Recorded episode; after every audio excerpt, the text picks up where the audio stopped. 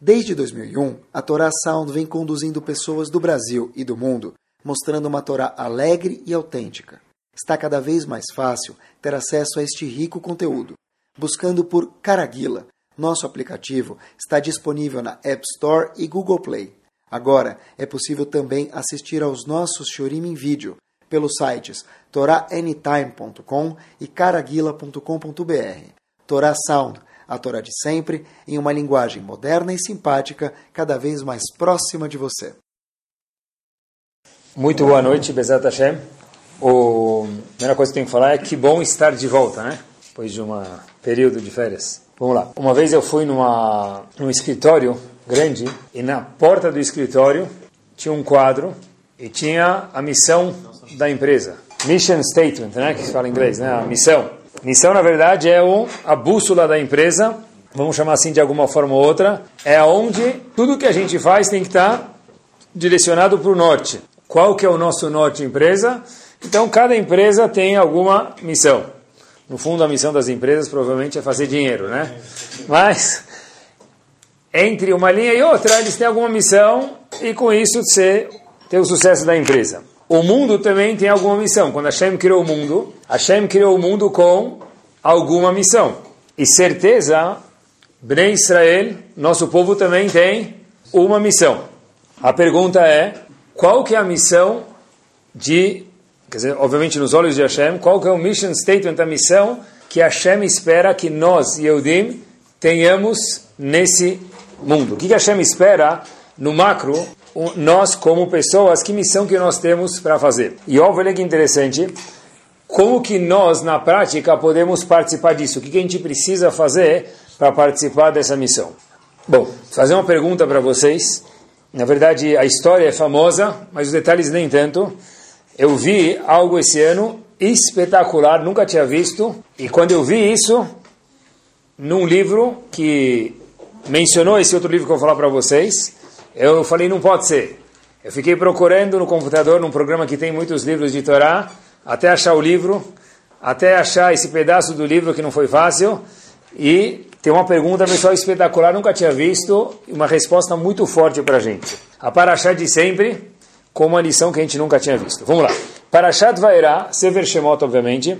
Hashem fala para Moshe Rabbeinu algumas frases, algumas diretrizes um pouco confusas, que vão ajudar a gente a entender qual que é a nossa missão. É o seguinte. Hashem falou para o Paró o seguinte, olha, Moshe para Moshe Rabbeinu, melhor dizendo, eu te escolhi, você Moshe Rabbeinu tem 80 anos de idade, e Aaron 83, para ir salvar o povo do Egito, tirar eles da escravidão.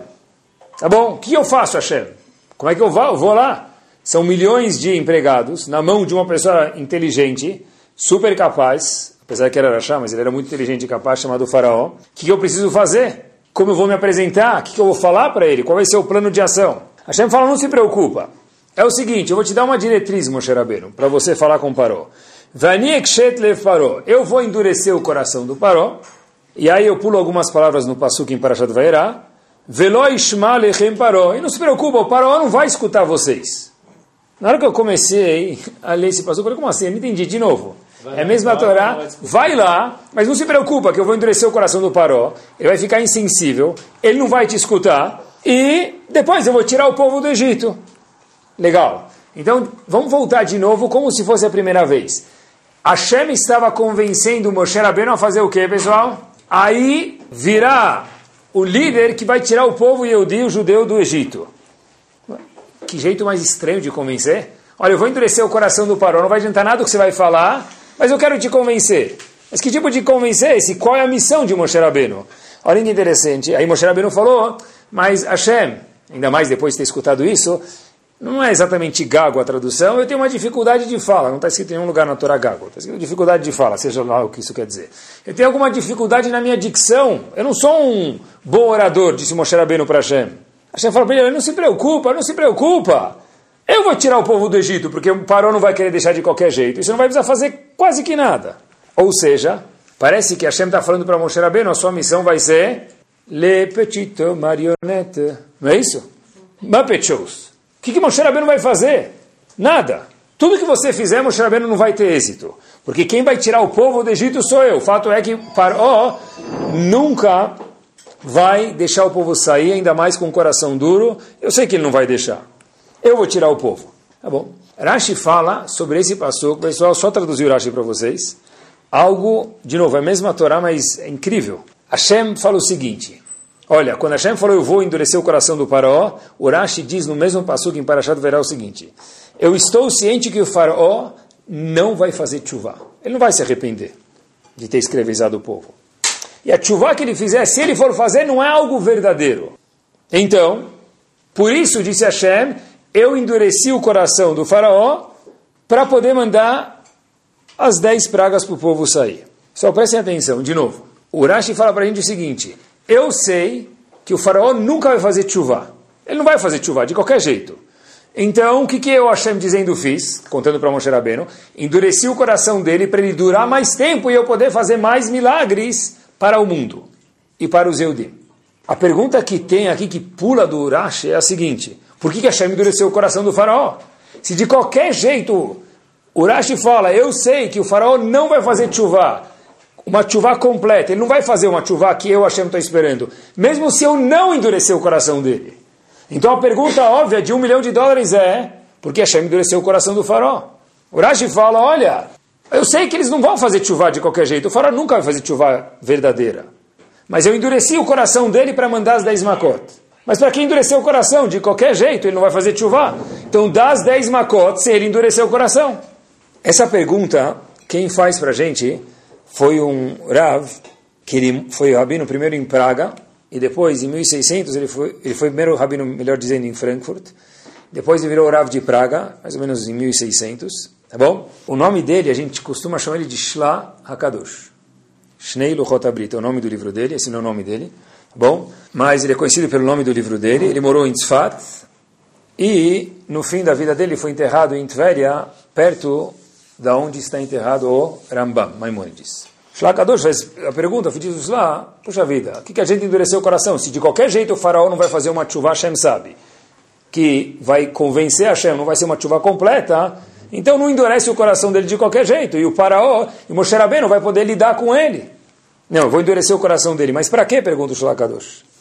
Mas para que endurecer o coração? Se de qualquer jeito o Hashem falou, eu sei que ele nunca vai fazer chuva. A chuva que ele vai fazer vai ser 10% do que precisa, 20%. Nunca vai ser o que precisa para o mal que ele fez para o povo. Então para que endurecer o coração? O Rashi fala, eu sei que o faraó não vai fazer chuva. Eu tenho certeza, diz Rashi. E a chuva que ele vai fazer é uma chuva assim, muito superficial. Hashem falou, diz Rashi, explicando o Pasuk, e aí Hashem endureceu o coração dele. Mas a pergunta que o Shlakadosh fala é para quê? O Shlakadosh fala algo espetacular, e eu não acreditei até ler ele dentro algumas vezes. Quem quiser depois, o texto está impresso aqui. É o seguinte, não existe por Amister, vou repetir de novo, não fui claro. Não, vou repetir de novo. Mesmo que ele não endurecesse o coração dele, o faraó não teria feito chuva. E a chuva que ele não vai fazer, ele vai merecer ser castigado. Então por que precisa de endurecer o coração do faraó? Ah, mas eu aprendi na escola. Mas, de novo, Urashi fala que não precisava. É bomba, isso é o mesmo Urashi, eu nunca tive essa pergunta. Shlakadosh fala algo espetacular, ele fala o seguinte. Ele fala, tem uma razão só para Hashem endurecer o coração do faraó. O mesmo Humash com uma novidade. Hilul Hashem. Como assim Hilul Hashem? Hilul Hashem quer dizer profanar o nome de Hashem. É o seguinte.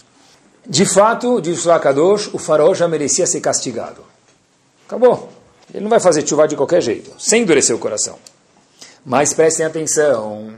Paró, se eu não endurecer o coração dele, vai fazer um pouco de chuva. Mas não é chuva de verdade. Quem sabe disso? Só eu, maiúsculo Hashem, dizendo. Agora olha que interessante. O mundo, o que, que vai ver no jornal? O que, que vai sair no Egyptian Times? Faraó faz chuva e ainda assim, ele ainda leva na cabeça que, que isso vai causar? Hilul Hashem. Olha como Hashem é... Ele pediu para ele fazer chuva, ele fez chuva, e ele, não, e ele ainda foi castigado. Agora, olha que interessante. O que, que Hashem fez? Como conserta o problema? Olha que legal. Só Hashem sabe, mais uma vez, que a chuva do faraó nunca ia ser verdadeira. Então Hashem falou o seguinte, se eu não endurecer o coração dele, para que ele não faça nada de chuva, e as pessoas, fica evidente para todo mundo que ele não fez chuva, aí faz sentido dizer porque o faraó foi castigado.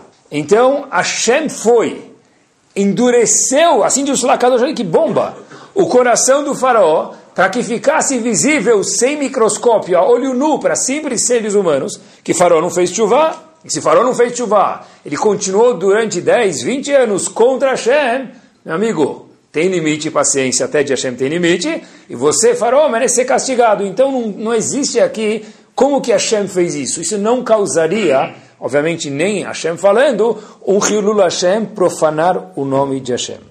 Tudo isso que Hashem fez de endurecer o coração do Faraó, é para não pegar, falando português, claro, para não pegar mal para Hashem. Para não pegar mal para Hashem, Hashem falou, eu sei que não vai fazer chuva, eu sei, Hashem disse, mas quem não sabe, o mundo inteiro. A única forma de todo mundo ver que ele não fez chuva é se eu endurecer o coração dele, e ele não fizer nada de chuva, porque vai ter evidente, porque ele merece ser castigado.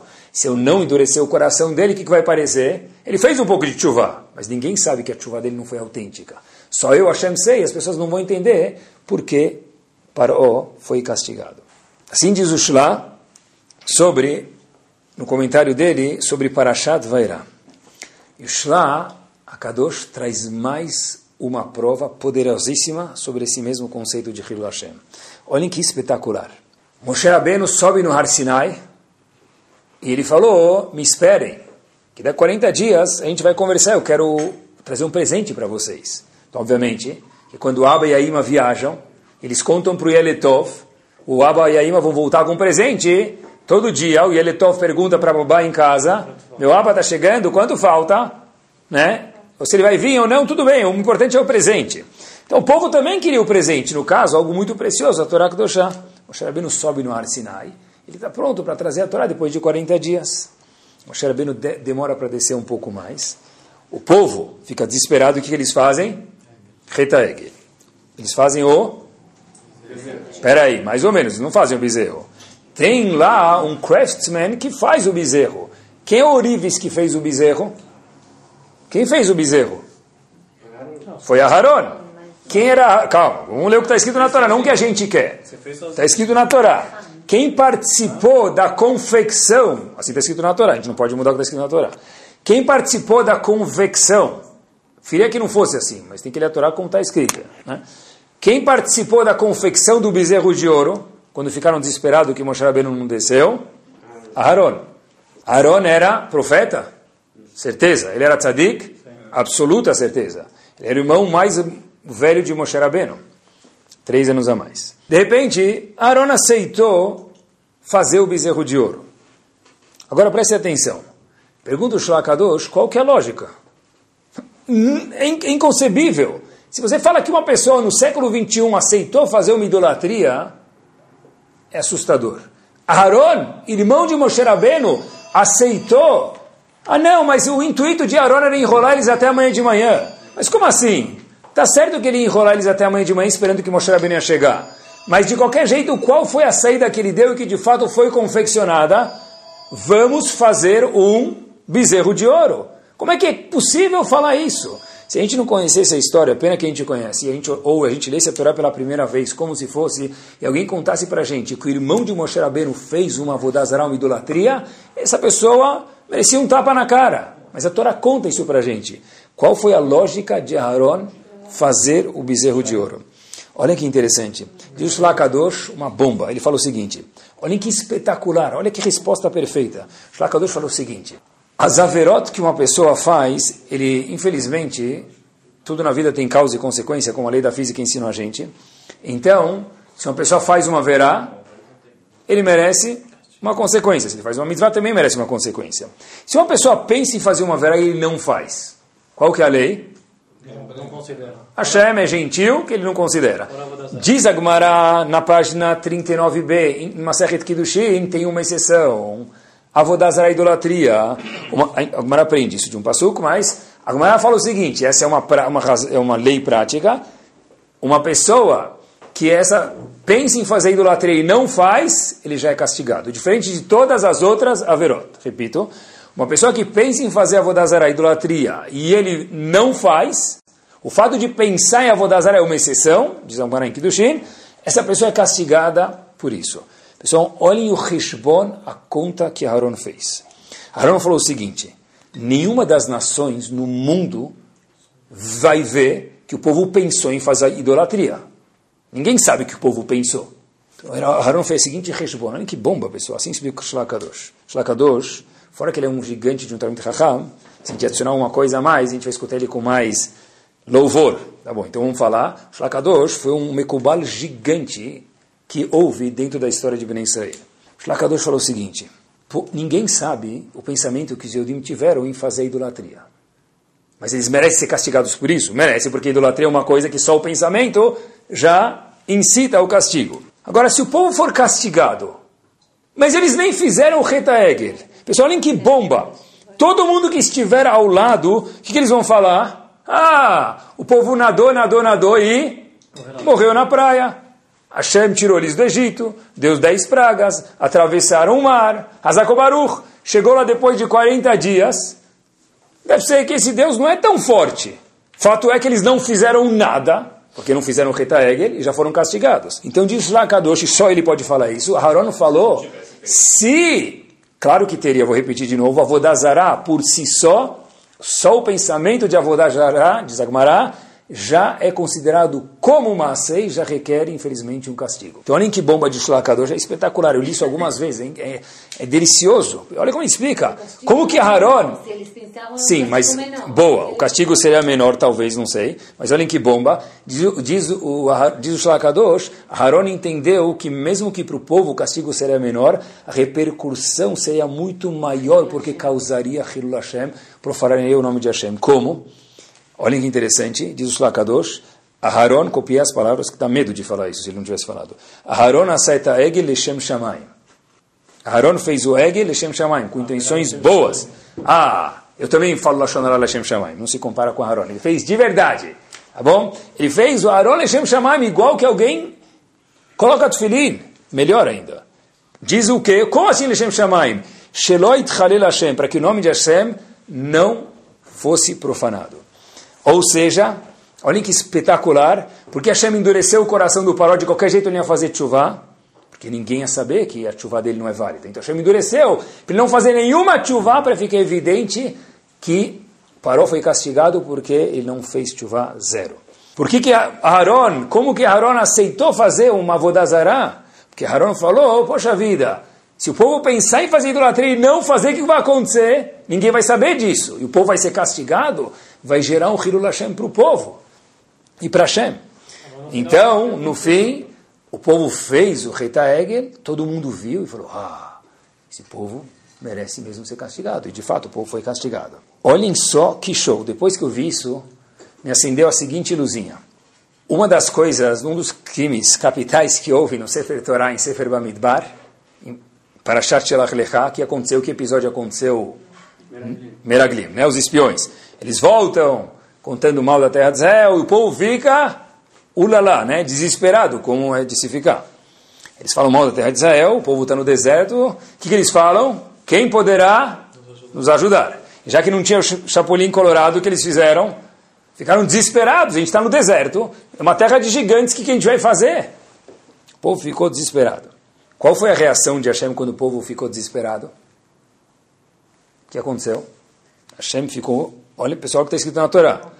no Bedever, Hashem fala para Moshe Rabbeinu, Moshe Rabbeinu, that's it. Eu não aguento mais. Se você tem paciência ainda, eu não tenho mais, disse Hashem para Moshe Rabbeinu. no Bedever, eu vou dar um, uma epidemia para esse povo. Está escrito em Parashat Shalach Lecha. Veorishenu, mas não se preocupa. Eu vou fazer de você um outro povo. Porque esse povo não merece mais ser o seu povo, Moshe Rabbeinu. Eu, Hashem, dizendo para Moshe Rabbeinu, não tenho mais paciência, esse povo não merece mais. Beleza. Agora, Moshe Rabbeinu, o que, que ele podia fazer? Hashem deu um argumento bom ou não bom? Ótimo. Mas a gente sabe que a gente continua vivo até hoje. Porque Moshe Rabbeinu teve algum argumento. Olhem que espetacular. Que argumento que Moshe Rabbeinu teve para argumentar contra Hashem. Olha o que ele falou, olha que espetacular. Disse Moshe Rabbeinu para Hashem, oh, Mibilti, que que as, olha, olha, Hashem, eu vou te falar uma coisa, você faz o que você quiser, Hashem, desculpe. Mibilti echolet Hashem leaveh ta'amazel haaretz, asher nishba lahem, vaishchatem midbar, só traduzindo o passo, em Shirach Lecha, Moshe Rabbeinu, é, falando para Hashem, olha Hashem, Mibilti echolet Hashem leaveh ta'amazel haaretz, Hashem, o que, que o povo vai falar? As nações vão falar, Hashem não tinha força de trazer o povo até a terra, porque ele prometeu, mas nadou, nadou, nadou e morreu na praia. Então, vai Shretem Bamidbar, ele matou todo mundo no deserto, porque deve ser que Hashem é mais fraco que o Deus do deserto ou algum outro Deus. O que, que Hashem fala? Os Ashkenazim cantam isso mil vezes em Yom Kippur. Vayomer Hashem salachti kidvarecha. Vusis dos, em árabe. O que quer dizer salachti kidvarecha, pessoal? Eu perdoo o povo. O que quer dizer kidvarecha? Olha o que o Rashi fala. Bishvil ma sheamarta. Só vou perdoar o povo, Moshe Rabbeinu, desse pecado dos meragrim dos espiões, por uma razão, Bishvili Mashamarta, pelo que você falou. O que, que Moshe Rabbeinu falou? Shemumru mibilti echolet Hashem. Porque todo mundo vai falar, deve ser que Hashem não é capaz. Quer dizer, qual a argumentação que Moshe Rabbeinu teve para com Hashem? Para segurar o povo e não matar o povo? Hashem, olha o Hilul Hashem que isso vai causar. Todo mundo vai falar, deve ser que Hashem não tem força, Hashem não consegue salvar o povo. O que salvou a gente, o que gerou Moshe Rabbeinu, que gerou Hashem endurecer o coração do Paró. Haron fazer o Retaegel. E, por último, que a gente mencionou agora, argumentação de Moshe Rabbeinu para salvar o povo depois dos, do pecado dos espiões foi Hilul Hashem, profanar de Hashem, ou o contrário, para manter algo chamado Kiddush Hashem, santificar o nome de Akadosh Baruch Hu. Eu vi uma história que aconteceu em 1929. É um ano importante que a gente tem que lembrar ele. O evento da década que aconteceu, judaica, certeza, em 1929, Sisu Besimchu, Besimchat Torah, não era Simchat Torah, mas o fim era verdade, o Tnu Kavod la Torah. Era um ano de muito respeito para a Torá. O quê? Em 1929 foi inaugurada a primeira yeshiva. Nunca houveram yeshivot? Claro que houveram, mas a yeshiva desse tipo foi a primeira. A famosa yeshiva chamada Chachmei Lublin, que até hoje, quando se vai na Marcha da Vida, se visita e se vê um prédio monumental, grande, majestoso, ainda mais para 1929. Amarelo hoje, não era amarelo, mas hoje é amarelo gema para chamar mais atenção. Quem fundou essa yeshiva? Famoso Rav de Lublin, Rav Meir Shapira Milublin. O que, que tem dessa yeshiva? Já haviam yeshivot antes. Era a primeira yeshiva, 1929 mais uma vez, que tinha um lugar para comer na yeshiva, para dormir na yeshiva, e também, diga-se de passagem, um lugar para estudar também na yeshiva, no mesmo prédio. Antigamente, estudavam no prédio, dormiam no outro e comiam yaret na casa de alguém.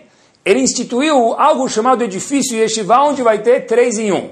Comer, beber, dormir e estudar no mesmo prédio. Curiosidade, para que a gente saiba alguma, entre parênteses, Rav Meir Shapira, ele faleceu com 46 anos de idade, cultura geral. Ele foi Rosh Yeshiva por quantos anos de Yeshiva de Lublin? Três anos. Inaugurou Yeshiva com 43, faleceu com 46. E ele não teve nem um filho biológico fora o da Filme.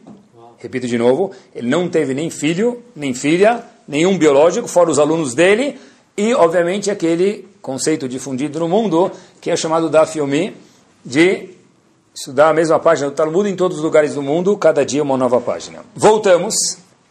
Para entrar na Yeshiva de Lublin, o aluno tinha que saber 200 páginas de Gemara, saber, né, eu já estudei, é, eu vou te fazer perguntas para ver se você é versado em 200 páginas de Gemara. Cada página tem dois lados, são 400 caras de Gemara, né? Frente e verso, 200 vezes 2, é muita coisa. Quer dizer, quem estudava naquela yeshiva, só quem era top. Não era gênio, era esforçado. Mas eram pessoas muito qualificadas. Eu não gosto de comparar, mas me veio à cabeça agora. Talvez seria MIT do mundo das yeshivot. Tá bom?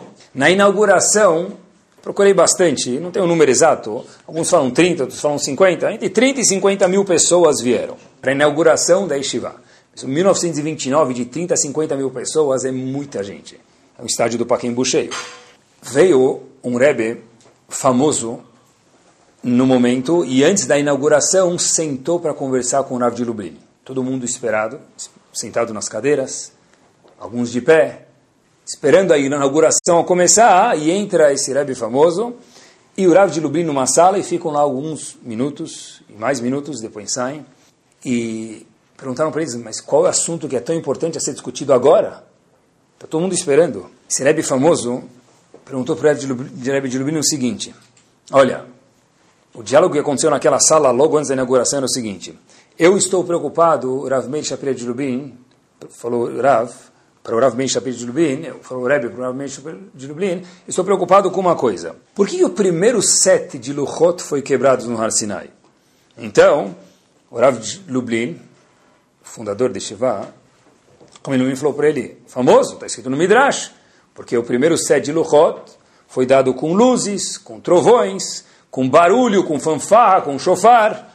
Isso gerou a Ainará e causou a destruição do primeiro set de Luchot. Quem fala isso não é alguém que lê a mão, lê o pé, lê xícara de café. Balatashbir, quem fala isso é o Midrash, é Hashem.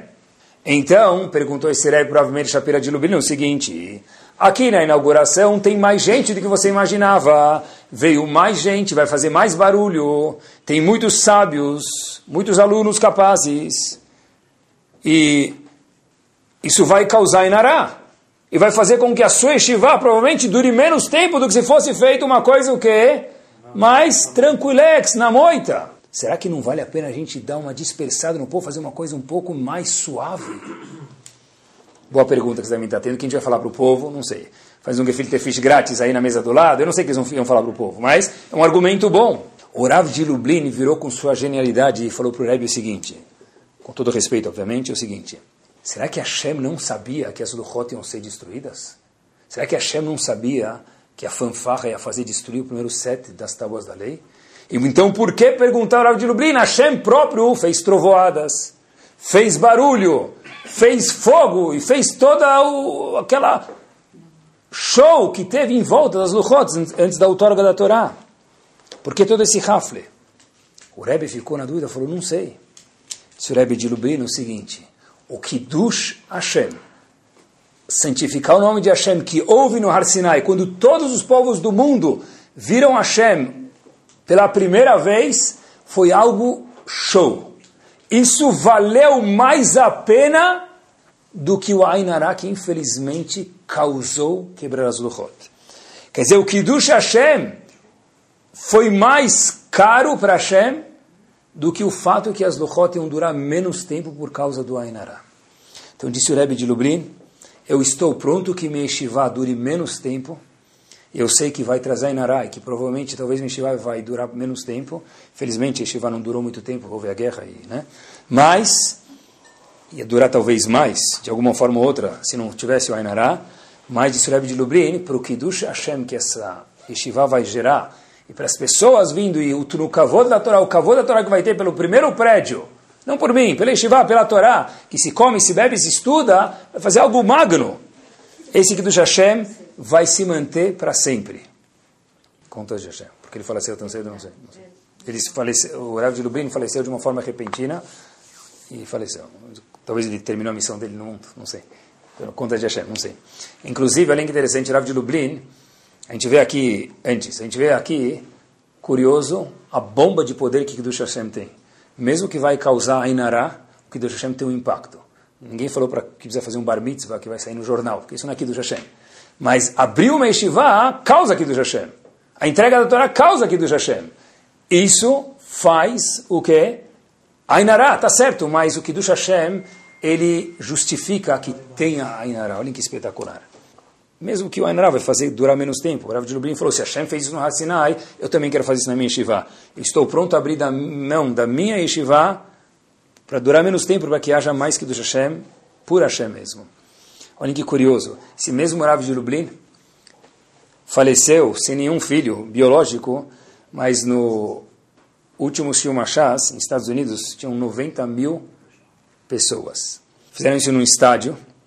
Na saída do estádio, um repórter não Yehudi falou o seguinte, olha, sempre que termina um evento aqui no estádio, tem muito trânsito na saída, é normal. muitos carros, muitas conduções, muitas pessoas saindo. E aqui houve uma coisa interessante, diferente dos outros, dos outros eventos. Também teve trânsito, mas nos outros eventos, quando tem trânsito, tem buzina. Um começa a buzinar para o outro, para sair correndo, um quer passar na frente do outro. E vi uma coisa curiosa, disse esse repórter não Yudi. Eu vi na saída do estádio, depois da finalização do Sium, do Daf Yomi, terminaram todos os tratados do Talmud, a cada sete anos e meio.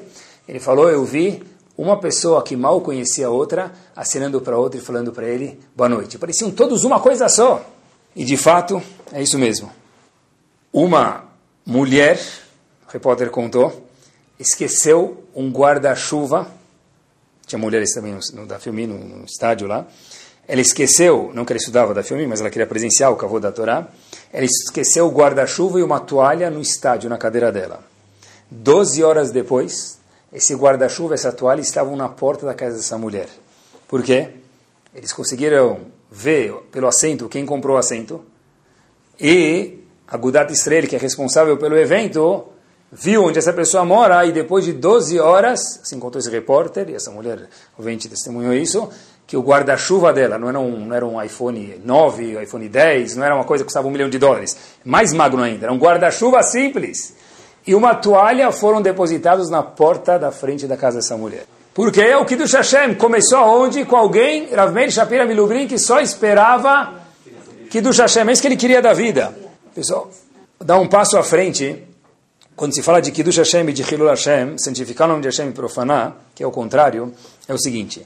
A gente fala Kadosh, Kadosh, Kadosh, a gente fala isso três vezes por dia, dois vezes por dia, Shaharit e Mincha, na Kedushá, Hashem melo kol haaretz kevodo. Tradução, que Hashem é muito Kadosh, né, ele é Kadosh. Melo kol haaretz kevodo. Hashem preenche o mundo inteiro.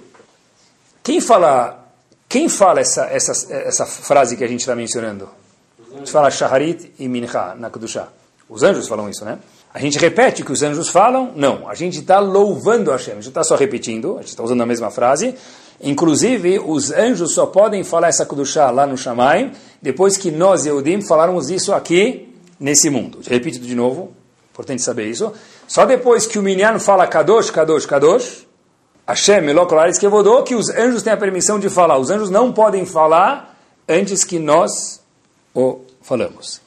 Por que isso? O Kadosh do anjo é muito maior do que o meu Kadosh, do que o nosso Kadosh. Entendi. O anjo só pode falar Kadosh depois que eu falo no Knis, na sinagoga. A gente tem uma ideia do que é um anjo? A gente não consegue nem ver um anjo. Se a gente visse um anjo, a gente ia desmaiar de tanta a santidade que o anjo tem. Menuen Lauen, que o anjo precisa esperar no meu minyan de 10 pessoas que eu esteja lá no escritório fazendo Kadosh, para depois ele poder falar Kadosh. Qual a lógica disso daqui? Eu acho que a resposta é a seguinte: um anjo, como a gente sabe, não tem livre-arbítrio.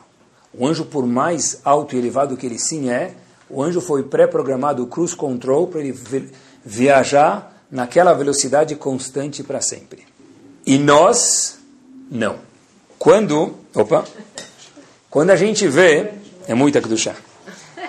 Quando a gente vê eu, eu, eu, cada vez que vejo isso, eu espero tentar passar um pouco desse meu sentimento para vocês, que eu acho que é forte.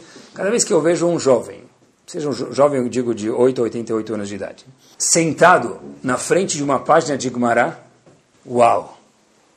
Com tantas distrações que tem no mundo, seja joguinhos de celular, joguinho de computador, trabalhos para a escola, preocupação com a faculdade, com a ginástica, outras coisas que a pessoa tem, tanta coisa para preencher o tempo. Uau! Tem que arregalar o olho. Tem que arregalar o olho quando a gente vê uma coisa dessa no século XXI. Quando a gente vê uma pessoa que trabalha e Erev Shabbat ou Erev Yom Tov liga a fazer uma pergunta, posso fazer esse business Erev Yom Tov? Posso descontar essa duplicada Erev Yom Tov? Meu amigo, está no século XXI, deixa rolar. Você está com o escritório fechado, o que interessa? Você pode transportar, não pode transportar? Tá, para com isso. Uau! Isso tem que arregalar o olho de alguém. E se a pessoa pergunta e ele responde, ele recebe um não, a pessoa fala, eu estou pronto a receber um não, eu não vou descontar essa duplicata, eu não vou fazer essa, esse transporte da... Você está no século 21. Isso é magno. Quando pais se preocupam em como os filhos se comportam com a tecnologia e a liberdade que eles têm ou deixam de ter com a tecnologia, isso é algo de arregalar os olhos também. faço questão de trazer esses exemplos, mais um ou dois. Quando uma família viaja, esse é o exemplo que é na a barriga fala alto, né? Família viaja e o hotel é all-in. E nós passamos 10 dias comendo atum, bolo de atum, sopa de atum, lata de atum, atum com pão e pão com atum. Aí a gente pega algumas mexericas da mesa lá que a gente pagou, naquela, né? Aí a gente toma cafezinho também. Olha que interessante, é aquele noodles, aquela água quente com noodles, boa. Isso anjo nenhum tem. Por que, que nós falamos Kadosh? E só depois um anjo pode falar Kadosh, porque por mais santo que um anjo seja, e a gente nem tem ideia do que um anjo é, sem desmerecer nenhum malach, obviamente, mas tem algo que o anjo não tem: o livre-arbítrio. Esse livre-arbítrio que nós temos, e estou falando para hoje, século 21, de todos esses exemplos e outros que possam existir. Anjo, nenhum está no escritório e para para fazer minha com minyan, como tem muitos escritórios em São Paulo, no Rio de Janeiro, Rio de Janeiro em outros lugares. Param! Uma vez eu fui no Rio de Janeiro falando, olha, Rabino, queria que o senhor viesse dar um tiro para gente, no centro do Rio de Janeiro. Que horas? Eu esqueci o horário, vamos supor, é da 1h30 às 2h15. Eu falei, mas ninguém trabalha? Como assim? A gente para para almoçar 5, 10 minutos, tem um shiur de meia hora, 40 minutos, depois faz minha. No meio do dia! Isso anjo nenhum tem. Isso é kadosh. Quando a gente vê um homem andando com o celular no Shabat, e se, se ele estiver na mesa de Shabat dele, o celular tocar, ele para para ir atender alguém, obviamente que eu estou falando de uma pessoa que vai ir para a festa, né? estou falando de alguém da Tzalá, que para para atender alguém. Alguém que está no meio do trabalho, ele para para descer para salvar alguma pessoa ou ajudar a salvar. Se salva ou não, não faz diferença, ele foi se esforçar para isso. Pessoal, isso é algo que anjo nenhum pode proporcionar para Hashem. Anjo nenhum pode trazer esse louvor para Kadosh Baruch Hu. Por que, que nós precisamos falar Kedushá? Para depois os anjos falarem por todos esses exemplos que eu trouxe para vocês. Por quê? Porque esse Kiddush Hashem, que nós podemos fazer, ninguém no mundo tem a capacidade de fazer, mesmo um anjo, porque ele não tem livre-arbítrio. E nós temos a oportunidade de estar fazendo isso ou não estar fazendo isso. Isso aqui do Hashem. O Razonish tem muitas cartas que ele, pessoas mandavam para ele perguntas e conselhos psicológicos também, de comportamento. E essas cartas estão publicadas em livros que o Razonish tem, Rav Shai Karelitz, mais conhecido como Razonish. E tem muitos diamantes lá.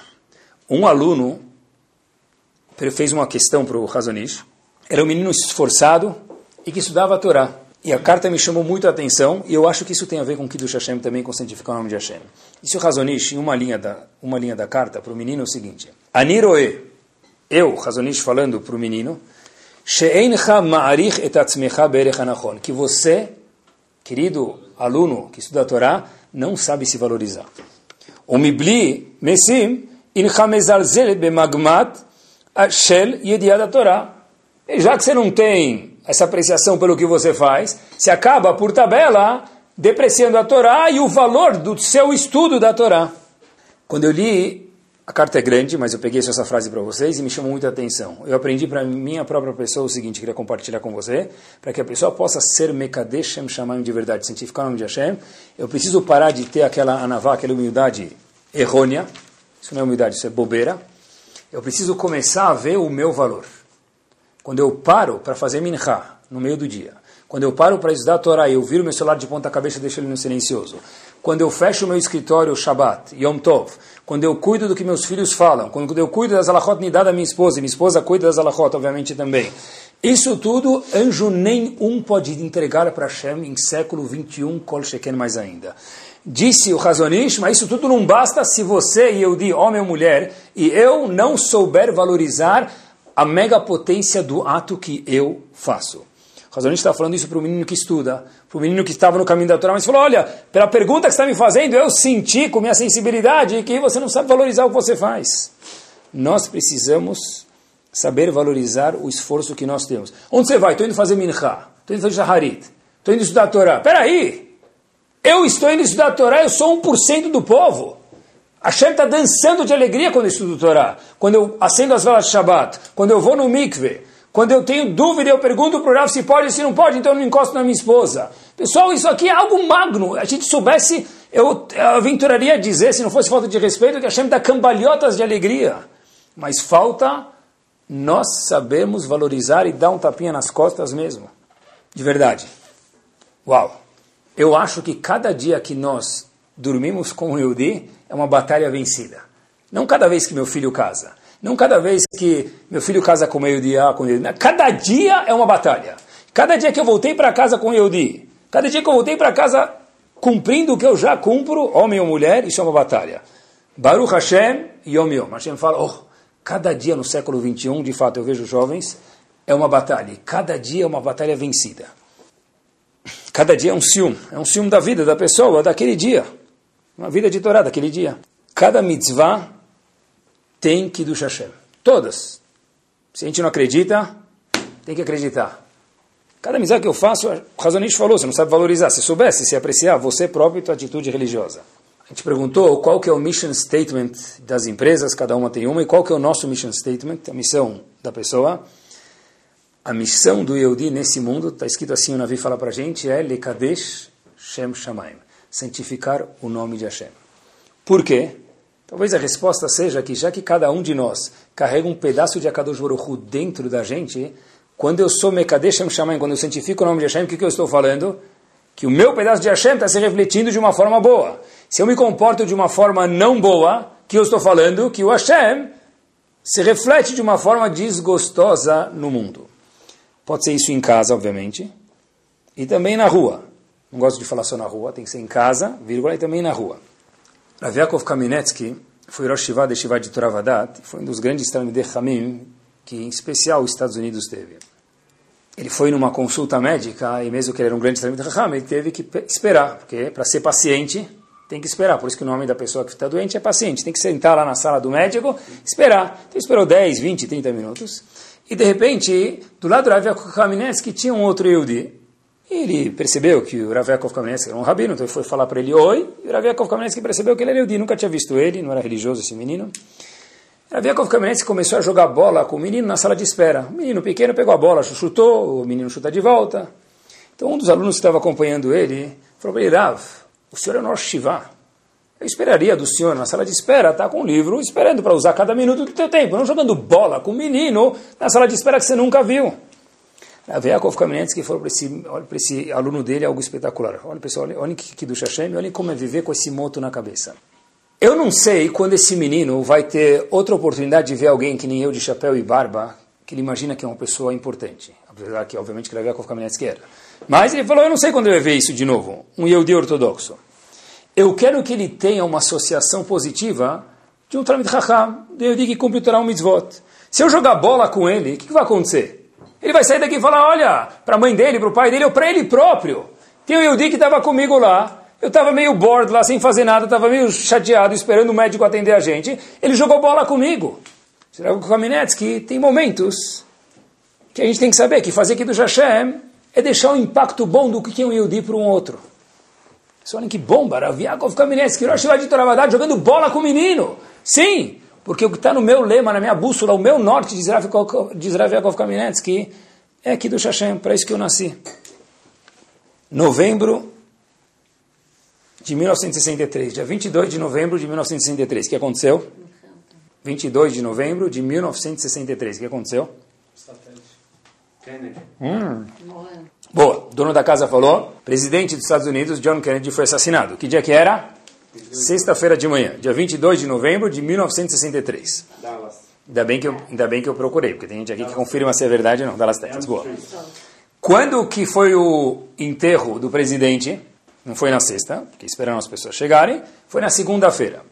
As escolas, era feriado nacional, as escolas nos Estados Unidos fecharam em respeito ao presidente, e houve uma questão em referência às escolas religiosas judaicas. A gente fecha e faz Bitul Torá, porque todo mundo vai ficar em casa e ninguém vai estudar na Torá, ou a gente deixa aberto e estuda Leilu Nishmat, o presidente. O que a gente faz? Pessoal, lembrem que o mundo inteiro se sustenta sobre as palavras de crianças que estudam Torá. Repito de novo, o mundo inteiro se sustenta sobre as palavras de crianças que estudam Torá. Pergunta difícil. O diretor de Torah Musorah, Torah Musorah é, é o que rege as escolas judaicas nos Estados Unidos, não sabia o que fazer, foi perguntar para o Rav Kamenetsky, o mesmo que a gente mencionou na história anterior. Rav Yaakov Kamenetsky falou, certeza que tem que fechar as escolas. Ele falou assim, mas Rav, e o? Será que diz Rav Yaakov Kamenetsky o seguinte, o Sefer Akuzari escreve o seguinte, que o povo Yehudi deve ser um coração dentre as outras nações. O que quer dizer isso?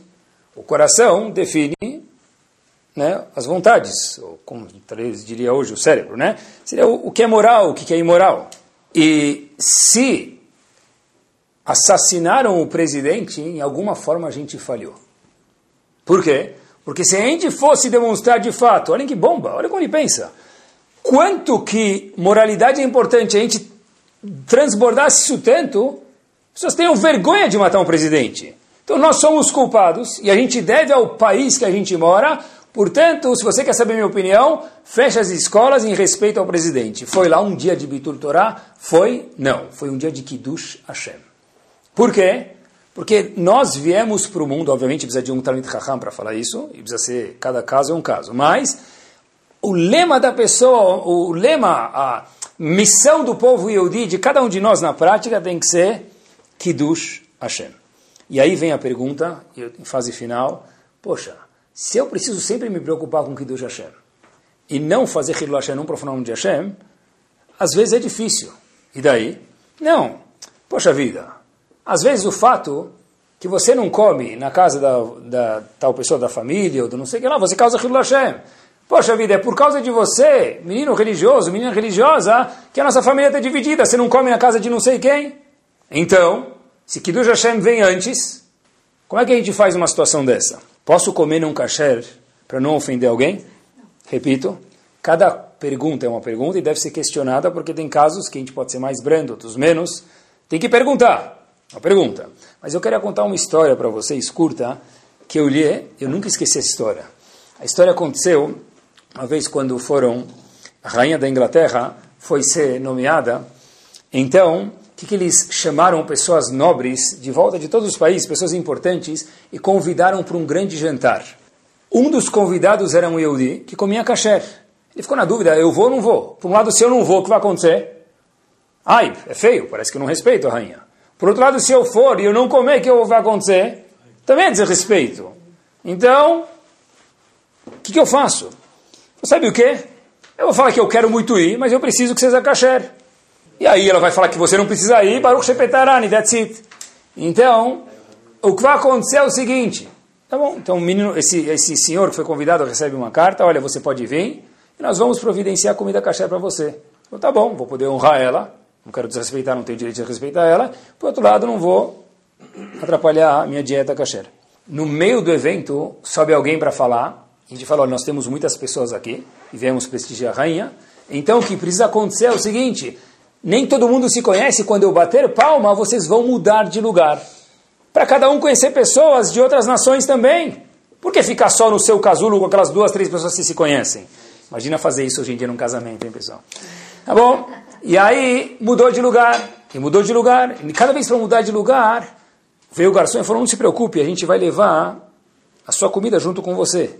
Só que aquele senhor que sabia que ele era kasher, falou, olha, não é só minha comida, é meu prato.